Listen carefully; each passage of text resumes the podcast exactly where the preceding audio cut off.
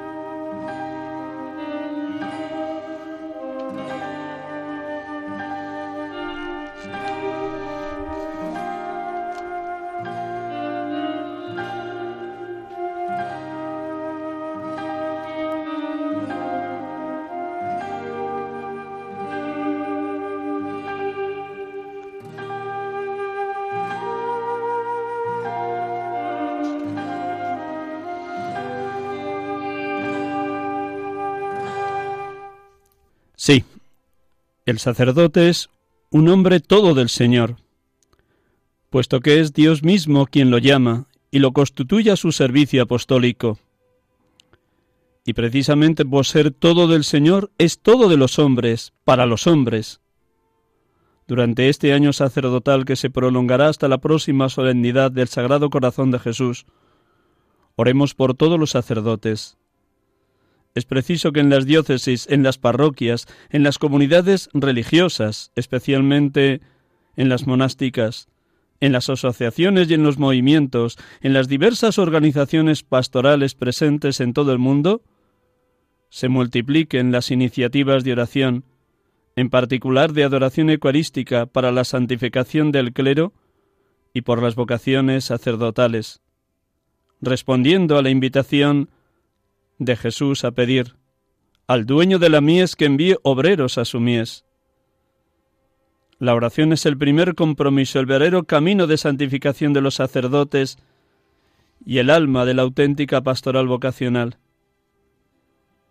El escaso número de ordenaciones sacerdotales en algunos países no sólo no debe desanimar, sino que debe impulsar a multiplicar los espacios de silencio y de escucha de la palabra, y a cuidar mejor la dirección espiritual y el sacramento de la confesión, para que muchos jóvenes puedan escuchar y seguir con prontitud la voz de Dios, que siempre sigue llamando y confirmando.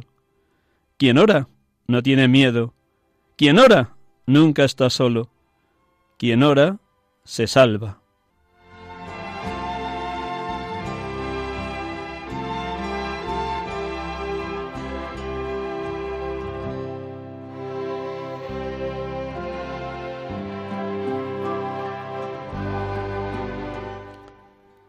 Palabras del Papa emérito Benedicto XVI en la locución de la Audiencia General del miércoles 1 de julio 2009 en el año sacerdotal. Buenas tardes, hermanos y amigos. Estamos aquí con ustedes en Radio María, sacerdotes de Dios, servidores de los hombres, en esta tarde de domingo, un domingo caluroso, 14 de julio 2019, desde los estudios de Radio María en Paseo Lanceros, Cuatro Vientos, Madrid. En este domingo decimoquinto del tiempo ordinario, la Iglesia nos presenta en este ciclo C la parábola del buen samaritano, que escucharemos ahora dentro de un instante. Y al igual que el hombre tiene que ser todo de Dios, el sacerdote tiene que ser también todo de Dios. Igual que cualquier bautizado ha de ser un hombre una mujer de oración, también el sacerdote, como hemos escuchado en Benedicto XVI, ha de ser un hombre de oración. La primera tarea pastoral es orar por aquellos a los que Dios le ha destinado como pastor. A esa porción del pueblo de Dios que en nombre de Jesucristo y enviado por su obispo, el sacerdote ha de pastorear. Pero junto a la oración, sin duda, está la preferencia por los más pobres, por los más desasistidos. El Papa Benedicto XVI invitaba también a unir inseparablemente oración y servicio a los más necesitados. En esa misma línea y en esa misma continuidad está también el Papa Francisco. Por eso, antes de empezar la entrevista de hoy y antes de la oración, permítanme un par de párrafos de un bellísimo documento, de una bellísima exhortación, que es el escrito del Papa Francisco con motivo de la tercera jornada mundial de los pobres que celebraremos próximamente el 17 de noviembre. Sí, cualquier palabra siempre se quedará corta para que crezca en nosotros la sensibilidad por los más menesterosos, por los más olvidados de la tierra. De ahí que el Papa una y otra vez nos esté insistiendo cómo la Iglesia será creíble en la medida que sepa estar al lado de los últimos, de los más desasistidos, de los más explotados, de los más marginados de nuestra tierra. Cada cristiano y más un sacerdote de ser una imagen viva del buen samaritano que hoy hemos escuchado en la Eucaristía de todas las iglesias donde se ha celebrado el santo sacrificio del altar. En ese documento, en ese mensaje del Papa para la tercera jornada mundial de los pobres, dos párrafos muy significativos del Papa Francisco que despierten en todos nosotros la conciencia de que los pobres son los preferidos de Dios. Dice en el número dos de ese documento, de ese mensaje.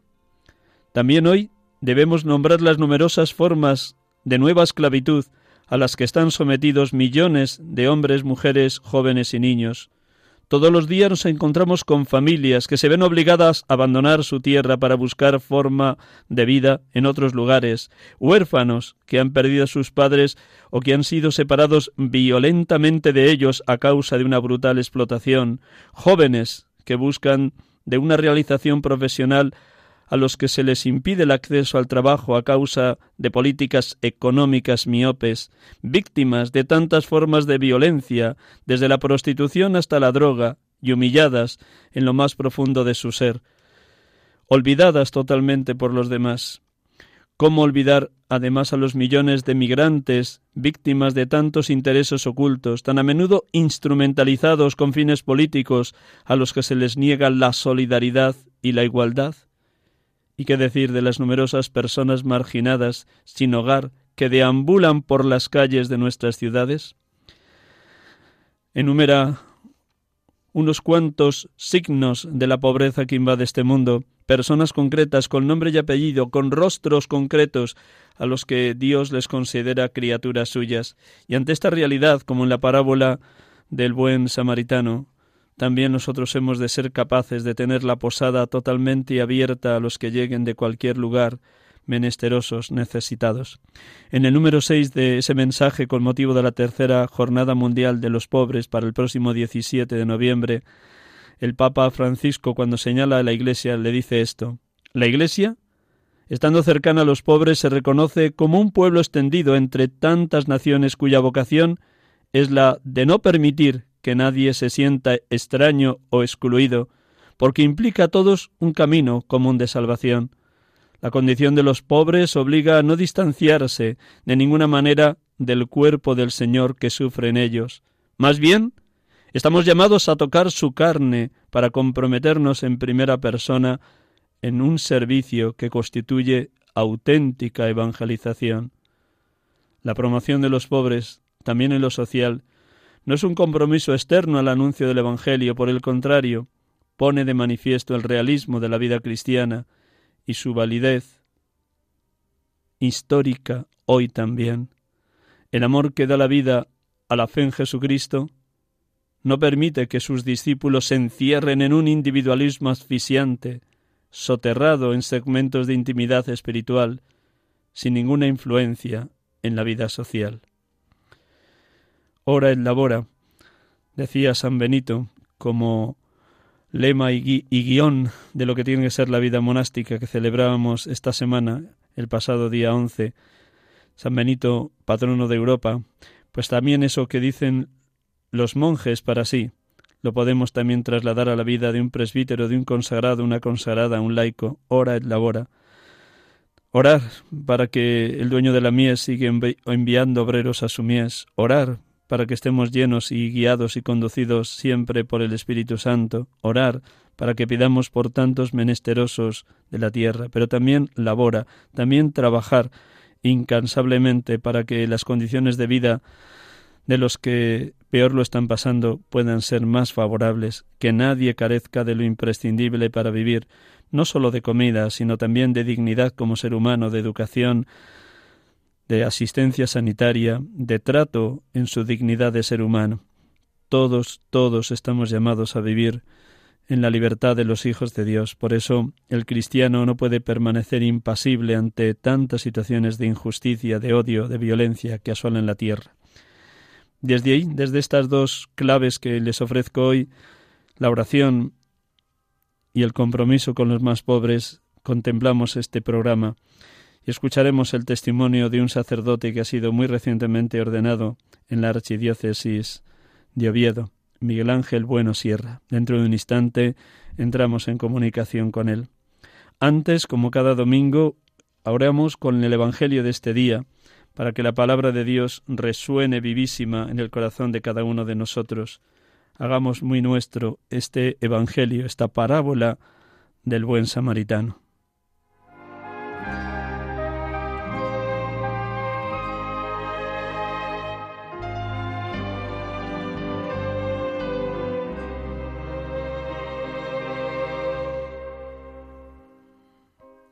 Del Evangelio según San Lucas.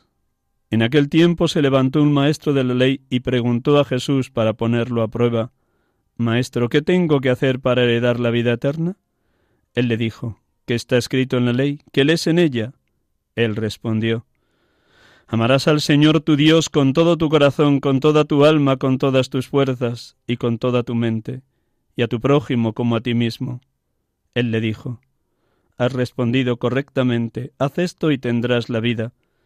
Pero el maestro de la ley, queriendo justificarse, dijo a Jesús, ¿Y quién es mi prójimo? Respondió Jesús diciendo, Un hombre bajaba de Jerusalén a Jericó, cayó en manos de unos bandidos que lo desnudaron, lo molieron a palos y se marcharon, dejándolo medio muerto.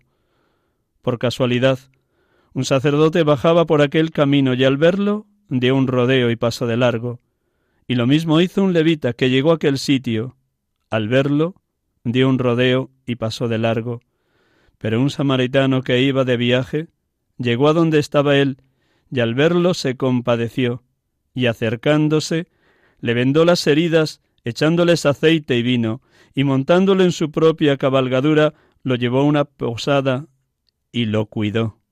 Al día siguiente, sacando dos denarios, se los dio al posadero y le dijo, Cuida de él, y lo que gastes de más, yo te lo pagaré a mi vuelta. ¿Cuál de estos tres te parece que ha sido prójimo del que cayó en manos de los bandidos? Él dijo, el que practicó la misericordia con él.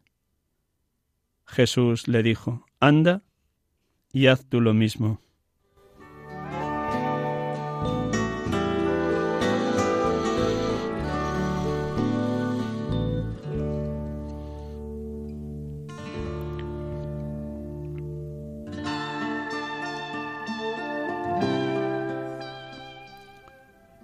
Bendito seas, Padre, porque nos has amado y nos amas con amor infinito sin límites, transformando nuestros corazones de piedra en corazones de carne, semejantes al de tu Hijo Jesús.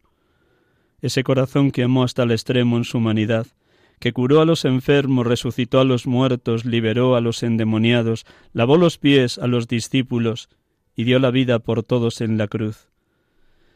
Qué corazón tan inmenso, tan gratuito, tan generoso, ese corazón de Jesús.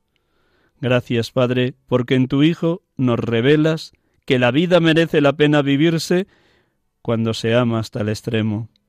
Gracias, Padre. Bendito y alabado seas Jesucristo, buen pastor, porque en la parábola del buen samaritano nos muestras cómo es tu servicio al hombre, a cada persona que sufre o está al borde del camino. Gracias, Señor Jesús, porque esta parábola nos muestras cómo abres tu corazón de par en par a los que te necesitan, y nos manifiestas quién eres y cómo hemos de amar y servir también nosotros, imitándote a ti. Eres como el buen samaritano. Viviste, viniste a los tuyos y ellos no te reconocieron como el enviado del Padre. Te abajaste en el misterio de la encarnación pasando por uno de tantos, te paraste ante quien estaba hundido y abatido, roto y desolado, enfermo o explotado. Bajaste de tu cabalgadura, te acercaste al caído, le curaste sus heridas, del cuerpo y del alma. Tus heridas nos han curado, Señor Jesús y lo cargaste tú sobre tus hombros de buen pastor, para que llevándolo a la posada, que es la iglesia, y cuidándolo durante toda aquella noche, nos muestras lo humana que tiene que ser toda comunidad cristiana, y cómo en la comunidad cristiana, en la iglesia, todo ser humano tiene su sitio, su lugar, porque es la casa de todos, la casa siempre abierta a los que creen en ti o necesitan de tu amor, la casa donde nadie es extraño, sin importar la nación de donde venga. Cuántas, cuántas realidades eclesiales acogen, atienden, curan, enseñan, orientan, dignifican a tantas personas de otras religiones, culturas o razas diferentes a la nuestra, porque la fe cristiana es una fe abierta a todos y la Iglesia es casa de todos. Gracias por enseñarnos, oh buen pastor, a ser samaritanos en el mundo de hoy, según tu corazón, dando la vida sin reservarnos nada. Gracias.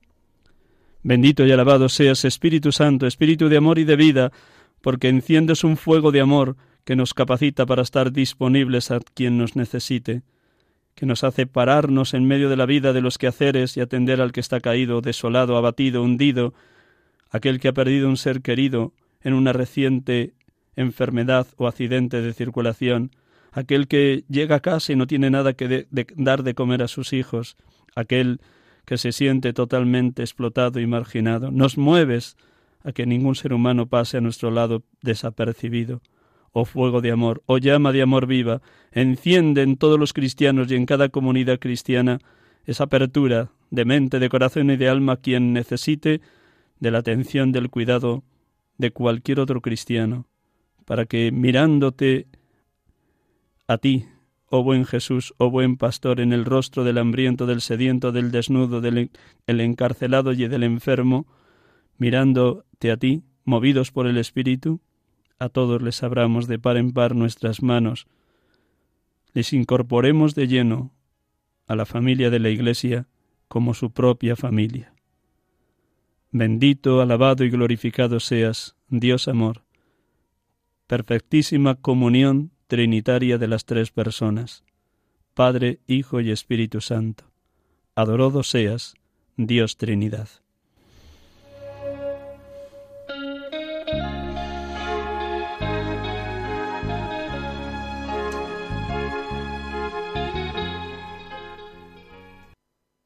Después de haber orado con el Evangelio del día, esta bellísima parábola del buen samaritano, Damos continuidad a nuestro programa con la entrevista que teníamos prevista para el día de hoy y vamos a saludar al sacerdote que nos acompaña en esta tarde, Miguel Ángel Bueno Sierra. Buenas tardes, Miguel Ángel.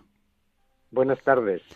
Muchísimas gracias por prestarnos estos minutos de la tarde del domingo, que suele ser una tarde familiar normalmente para los sacerdotes. Presento a Miguel Ángel y luego él, de la abundancia de su corazón, va a hablar de cómo está viviendo su primer mes de presbítero en la Archidiócesis de Oviedo. Es sacerdote de la Archidiócesis de Oviedo, nacido el 19 de junio de 1971 en la ciudad de Oviedo, y fue ordenado también en Oviedo el pasado día 9 de junio de este año 2019, solemnidad de Pentecostés. Ahora mismo acompaña a otro sacerdote muy joven que se ordenó el año pasado en los municipios de Peñamelleras Alta y Peñamelleras Bajas y Panes y atienden 17 parroquias entre los dos. Y posiblemente luego nos contará si está a la espera de un nuevo destino pastoral o no, según lo que don Jesús Sanz, su arzobispo, tenga previsto y a bien para él y para la archidiócesis. Muy bien, pues nada, sé bienvenido, como si estuviéramos en familia, Miguel Ángel, aquí en este programa, sacerdotes de Dios, servidores de los hombres de la tarde de los domingos. Bueno, ¿cómo has vivido este primer mes de ordenación? ¿Cómo has vivido tus primeras misas? Pues bueno, como un regalo de Dios, la verdad. Me he sentido como, bueno, aparte de que después de la ordenación, pues eso también son unos, unos, es intenso, ¿no? unos días intensos, parece que uno pues lo traen en palmitas, ¿no? Pero eh, después cuando uno va aterrizando, cuando uno va dándose cuenta del, de lo que ha recibido, ¿no? Del don de, Dios ¿no? sobre uno, qué, qué significa no solamente para mí, sino para los hermanos y para la iglesia ¿no? en general.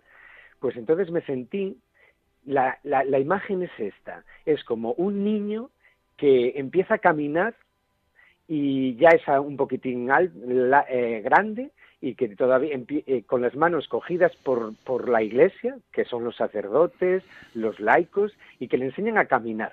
Y entonces empiezas a celebrar, cómo te miman, cómo te ayudan a que, pues, ¿no? A que, a, todo, ¿no? En la liturgia para que no te equivoques, cómo eh, te quieren, cómo necesitan al sacerdote, porque no porque sea Miguel Ángel Buenosierra, sino porque ven a Jesucristo y cómo disfrutan viendo a un nuevo sacerdote y pidiendo la bendición, besándote las manos. Bueno, para mí es un regalo de Dios inmerecido.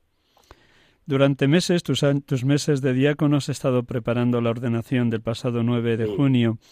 ¿Dónde hiciste más hincapié en esos dos últimos meses de cara a la ordenación? Tal vez en rezar el ritual propio de órdenes, las preguntas que te iban a hacer en el, escrutinio, la, oración de consagración, la letanía de los santos.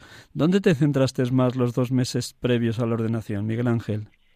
Pues me centré más en, esas dos cosas que acabas de decir últimas, me parece que son la letanía de los santos, es decir, cómo eh, los santos, sus ejemplos, pues eh, nos enseñan a saber esperar, a, a, no tener miedo, a ser siempre fieles, a vivir pues una vida santa, ¿eh? Y es como si yo siempre, bueno, cuando vi las ordenaciones y, se, y acompañé y viví las ordenaciones de los anteriores eh, presbíteros, eh, anteriores a mí, yo siempre veía la imagen de las bóvedas de una catedral, pues transparentes, viendo a los santos mirar hacia la, esas dos iglesias, ¿no? La, que peregrina y la triunfante, mirando y, y, bendiciendo y pidiendo a Dios por pues estos hombres que, quieren ser fieles a Dios y, obedientes a la llamada.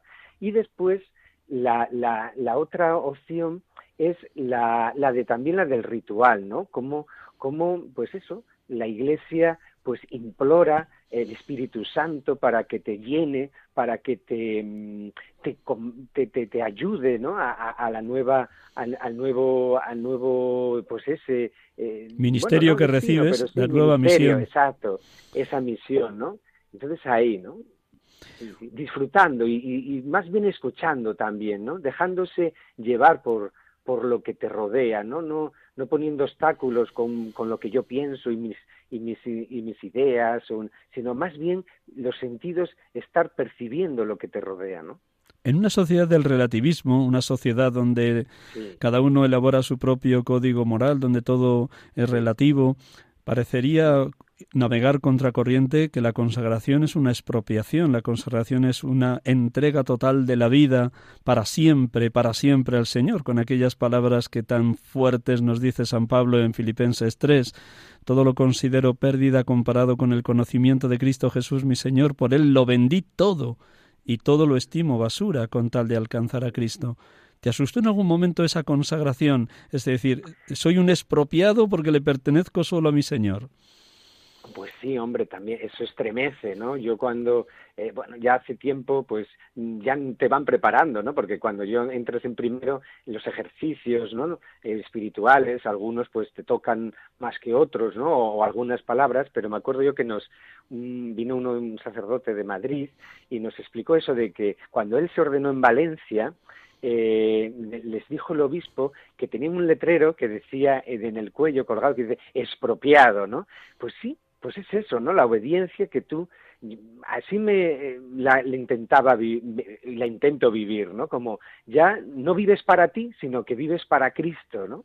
Y para la Iglesia, que ya no soy yo, sino que es Cristo que vive en mí. También un bautizado lo tiene que vivir, ¿no? Pero de forma más intensa porque, bueno, pues en realidad es Cristo mismo el que eh, el que te configura para para que pues lleves la gracia a los demás, ¿no?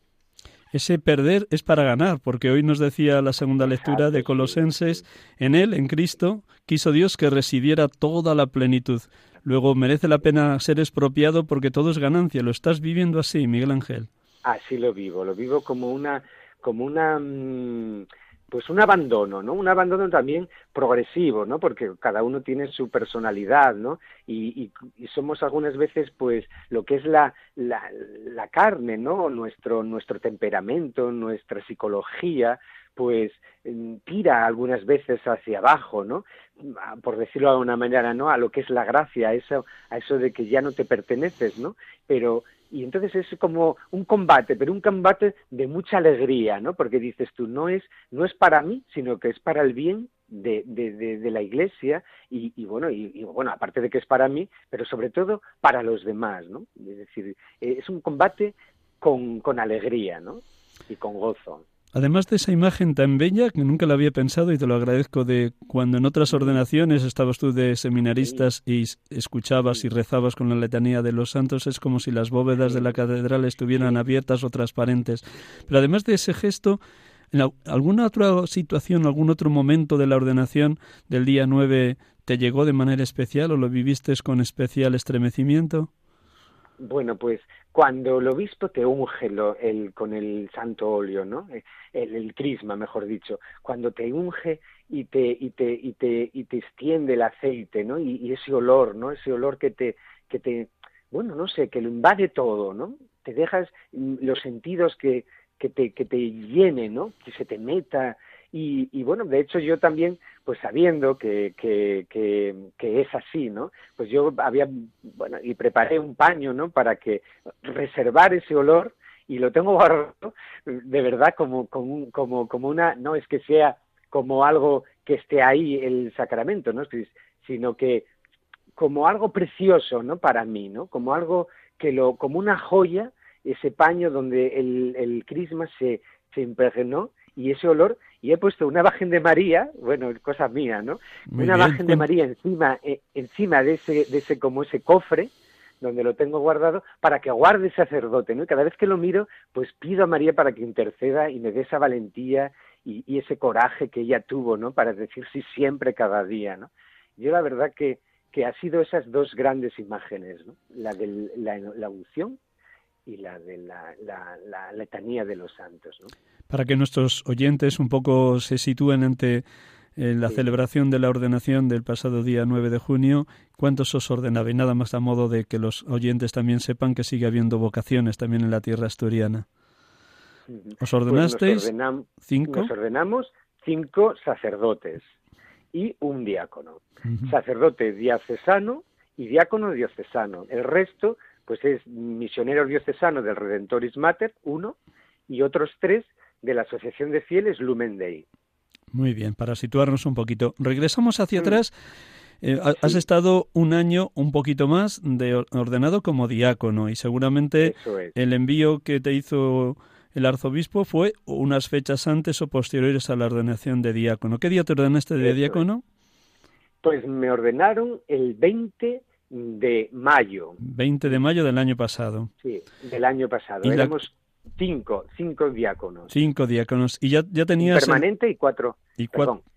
Sí, sí, sí. cuatro transitorios, sí. Un permanente y, y, cuatro transitorios que somos los que nos hemos ordenado hoy, más uno que se agregó.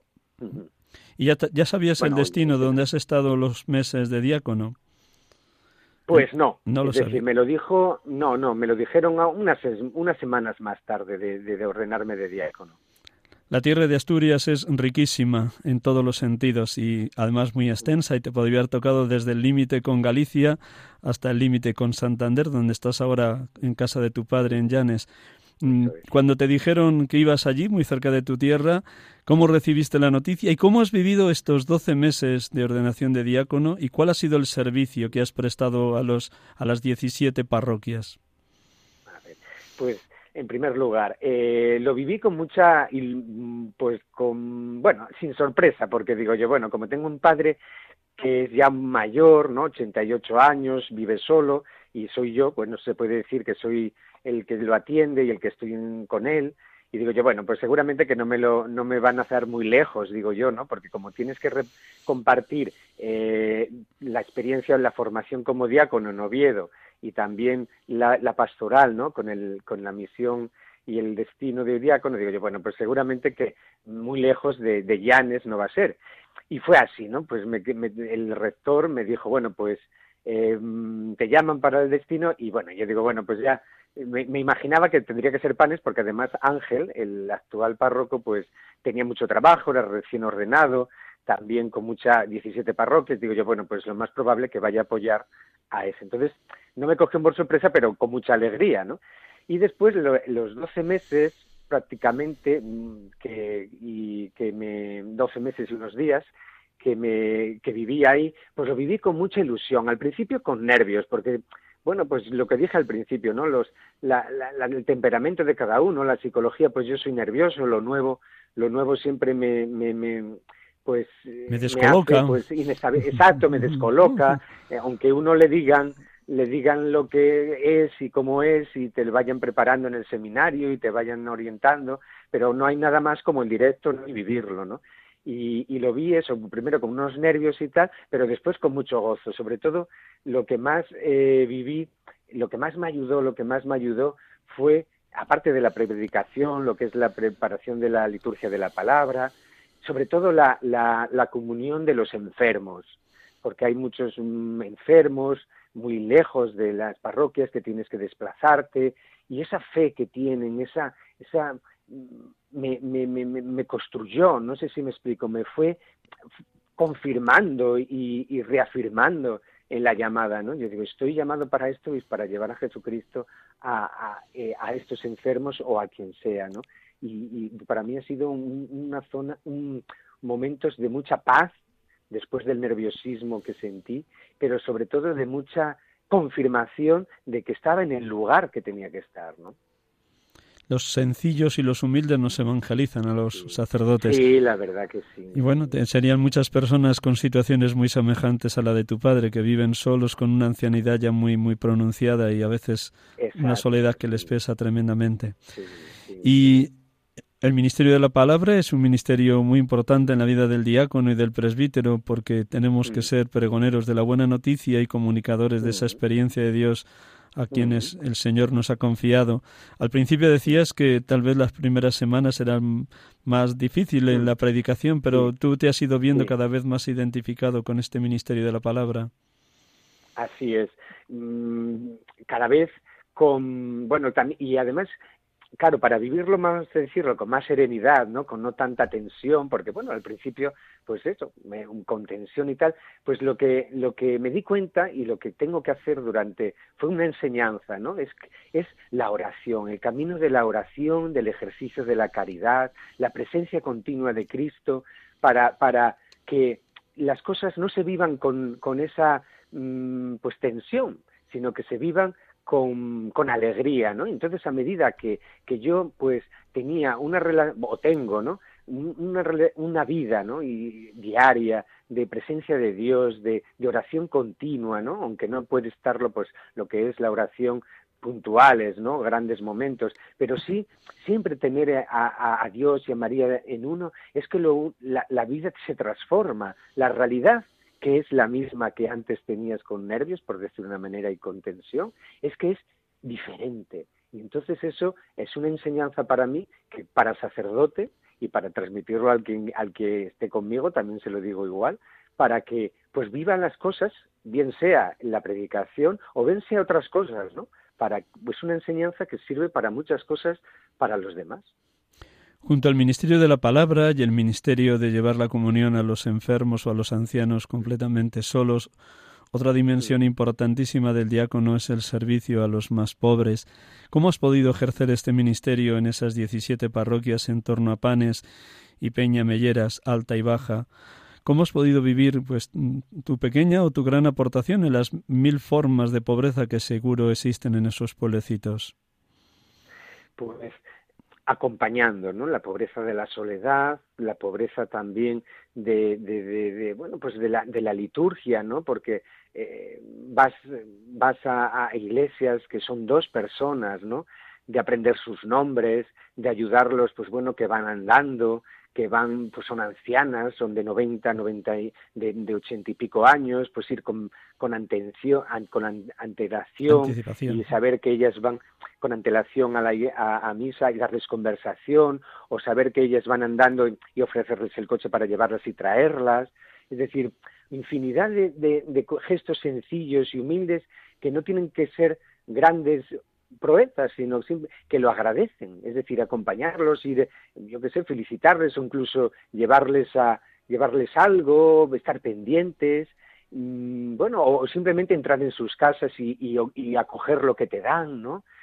Te dan, yo qué sé, eh, te invitan a un café o, o te dan un bizcocho, ¿no? Es decir, e, el responder, ¿no? Estar ahí, o llamarlas de vez en cuando para ver cómo se encuentran cuando están enfermas, es decir, esa caridad, o incluso, bueno, pues ya cosas grandes, ¿no? Es recoger alimentos para campañas, para eh, alimentos, o, mejor dicho, medicamentos para campañas de Venezuela, y, y, mm, y exponerlo y, y, darles charlas para eso, ¿no?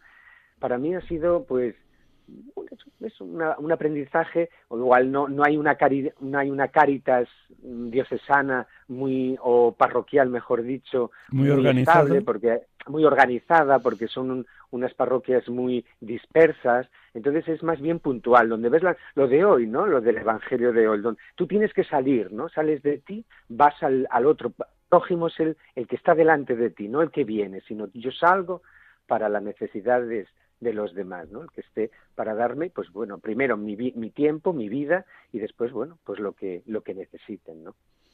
Te ordenaste diez días antes de cumplir 48 años, que es lo que tienes ahora. Felicidades por tu cumpleaños el pasado 19 de junio. Uno podría preguntarse cómo es posible esperar tanto tiempo para la llamada. ¿Es que se retardó el Señor en el llamamiento? ¿Es que hubo una llamada incipiente con 16, 17 años? Pero bueno, quizás las preocupaciones de la vida te pospusieron en, la respuesta. Así, en, dos pinceladas, cuéntanos cómo surge tu vocación y cómo ya das el paso definitivo de ir al seminario, Miguel Ángel.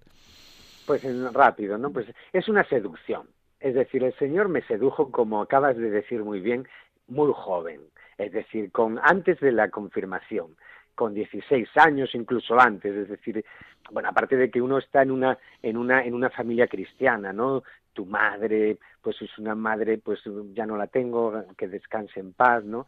Pues eh, de, oración, de estar en la iglesia, de ayudar, de siempre estar pendiente del párroco, de, bueno, de pura, de puro servicio al párroco, ¿no?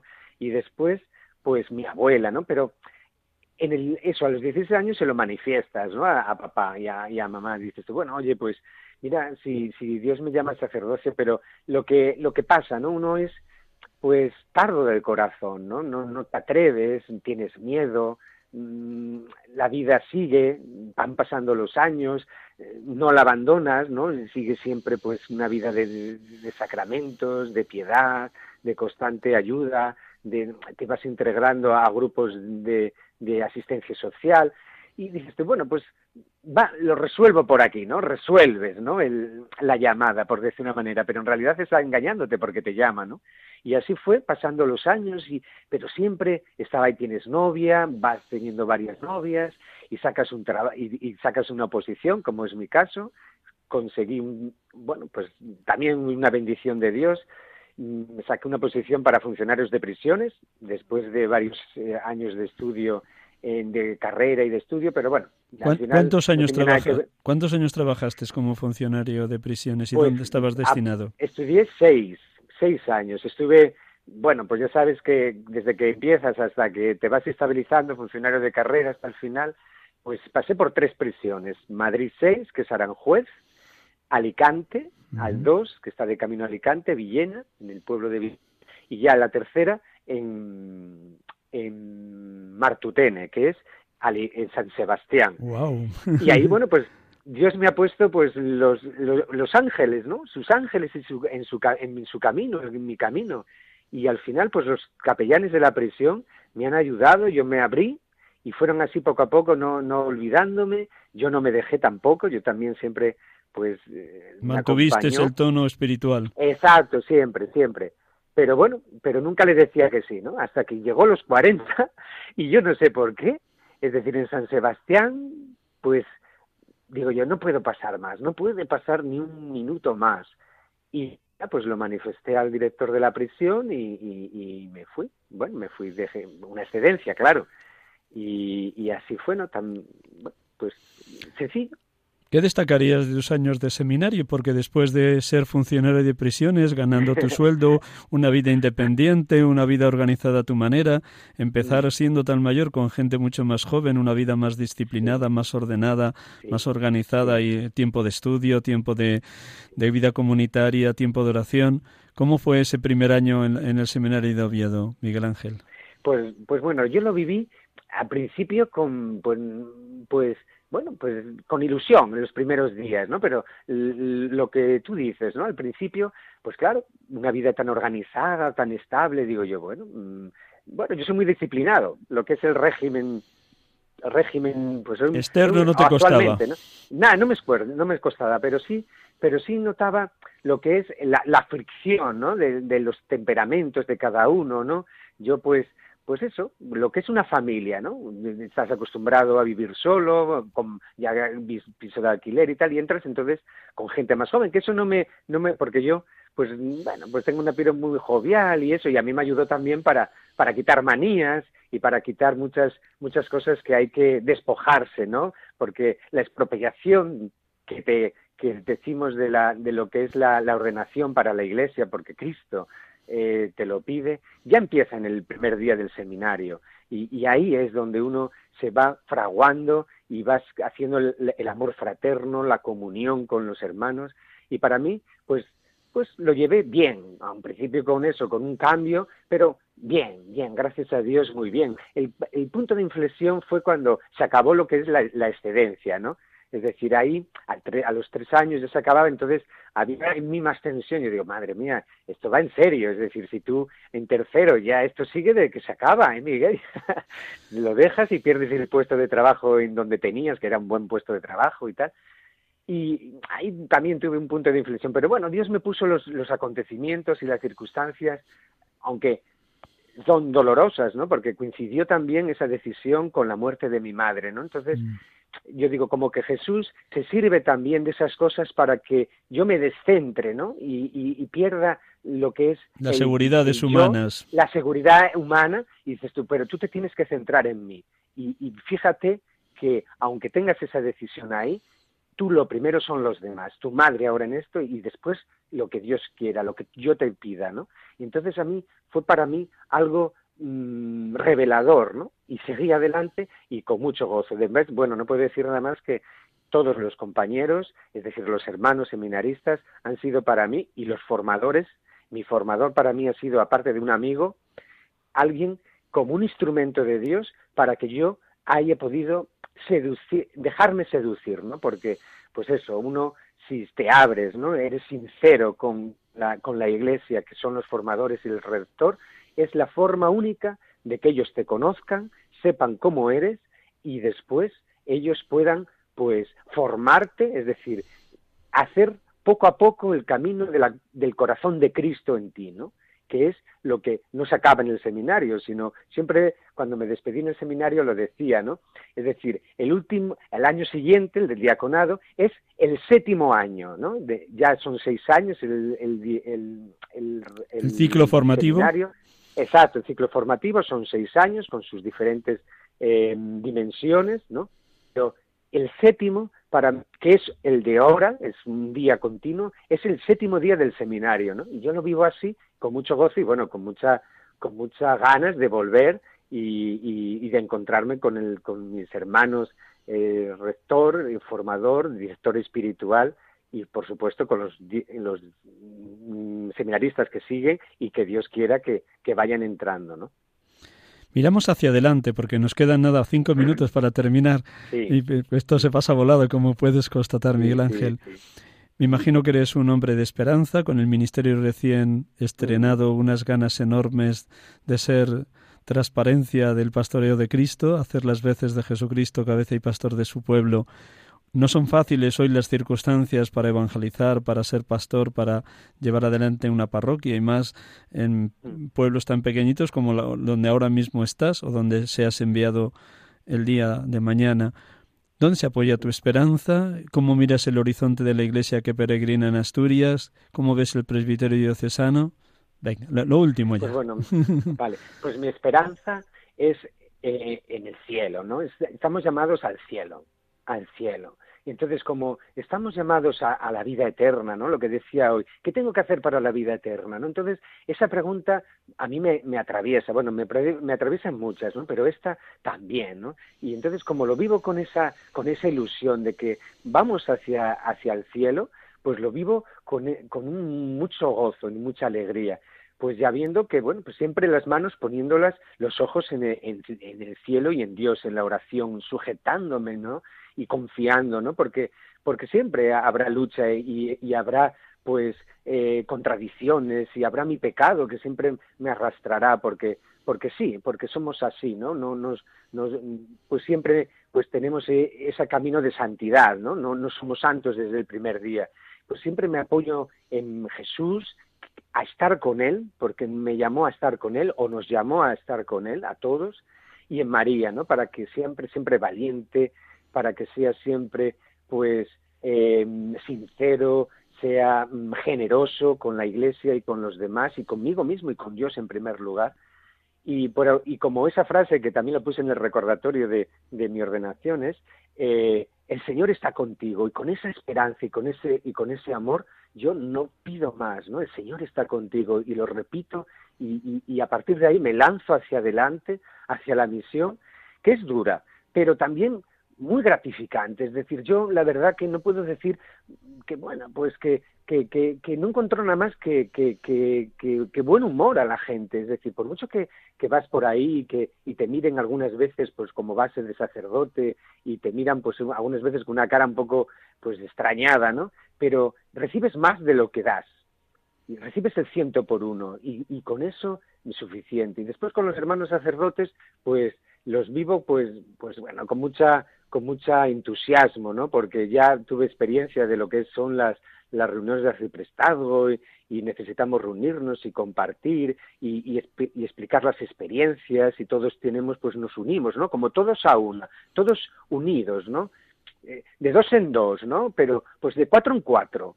Y así nos vamos compartiendo, dividiendo nuestras tensiones o nuestras dificultades y después nuestros logros se multiplican. Yo así lo vivo, ¿no? El último minuto. Eh, si ahora mismo tuvieras ahí delante, cara a cara, a los actuales seminaristas de vuestro seminario de Oviedo, ¿qué les dirías después de este primer mes de tu ordenación, Miguel Ángel? Pues bueno, pues que perseveren, que, que, se, que se entusiasmen, que, que, que, que dividan, bueno, que, que vivan esto con mucha alegría, que pidan al Señor el don de la alegría, el don de la, de la oración, que se dejen acompañar, que sean sinceros, no sé si me explico, que sean transparentes, con sus con el rector, el formador, el director espiritual. Exacto, sí, que no que no intenten ser otra persona, nada más que ellos mismos. Y ellos, el Espíritu Santo actúa. Cuanto más transparente eres, más, más sinceridad, porque en la verdad está Dios, ¿no? Y en la belleza está Dios y, y en, lo, en la unidad está Dios, ¿no? Y, y en la verdad, ¿no? Entonces, cuando uno mm, es así, Dios actúa, ¿no? Entonces, pues el, pues eso, también pido que pidan por, por porque el seminario pues se llene, ¿no? Que seamos eh, pues valientes a la hora de pedir, ¿no? Decimos, bueno, pues que entren uno o dos, no, pues que entren muchos, ¿no? Y que para que, bueno, pues necesitamos manos, ¿no? Manos trabajadores, ¿no? A, la mies, ¿no? Porque es abundante. Y aunque, bueno, pues el, eh, es grande Asturias, ¿no? Y tenemos un, un clero, pues, diocesano un poco mayor, pero bueno, no hay que, no hay que desanimarse y, y que, bueno, que hay que seguir adelante y aquí estamos, pues, a cogerlos y con mucho gusto, pues que el Señor los necesita, ¿no? Y que vivan así, que el Señor lo necesita. Un millón de gracias, Miguel Ángel, por tu entusiasmo, tus ganas de ser un pastor según el corazón de Cristo, por ese espíritu tan diáfano, tan claro, tan transparente que manifiestas con tus palabras y también ese espíritu de crear fraternidad sacerdotal en el seno del presbiterio diocesano.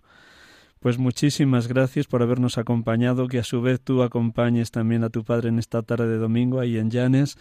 Y, le pido a los oyentes, a todos ustedes, queridos oyentes, que recen mucho por Miguel Ángel Bueno Sierra, que es el sacerdote de la Archidiócesis de Oviedo que nos ha acompañado esta tarde después de un mes después de su ordenación, que fue el 19 de junio de este año, la solemnidad de Pentecostés.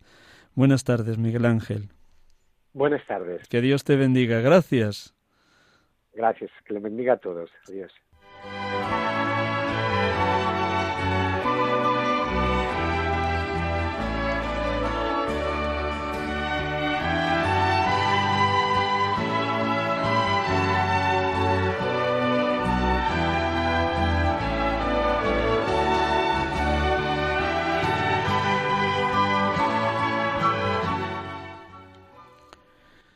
Estamos aquí con ustedes en Radio María, sacerdotes de Dios, servidores de los hombres, en esta tarde del mes de julio, 14 de julio de este año 2019, domingo decimoquinto del tiempo ordinario. Nos ha estado acompañando en esta bellísima entrevista Miguel Ángel Bueno Sierra, sacerdote de la Archidiócesis de Oviedo, nacido en Oviedo en 1971 y ordenado, como venimos diciendo, el pasado 9 de junio de 2019.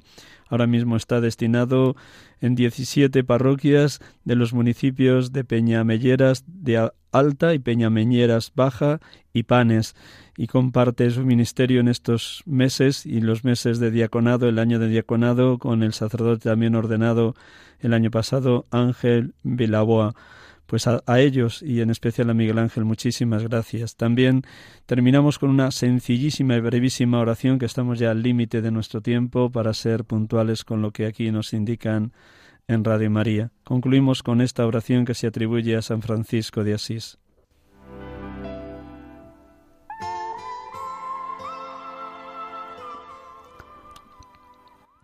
Oh Señor, haz de mí un instrumento de tu paz donde hay odio, que yo lleve el amor.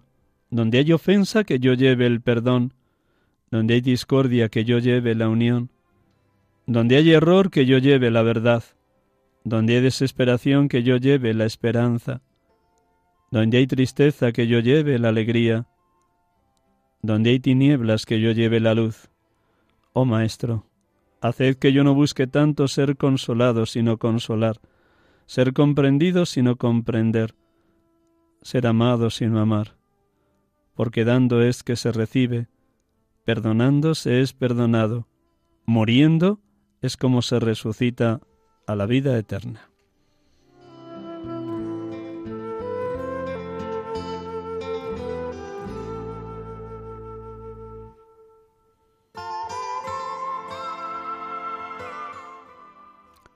Buenas tardes, Dios les bendiga. Hasta el próximo domingo en este su programa de Radio María, sacerdotes de Dios, servidores de los hombres. Que Dios les acompañe.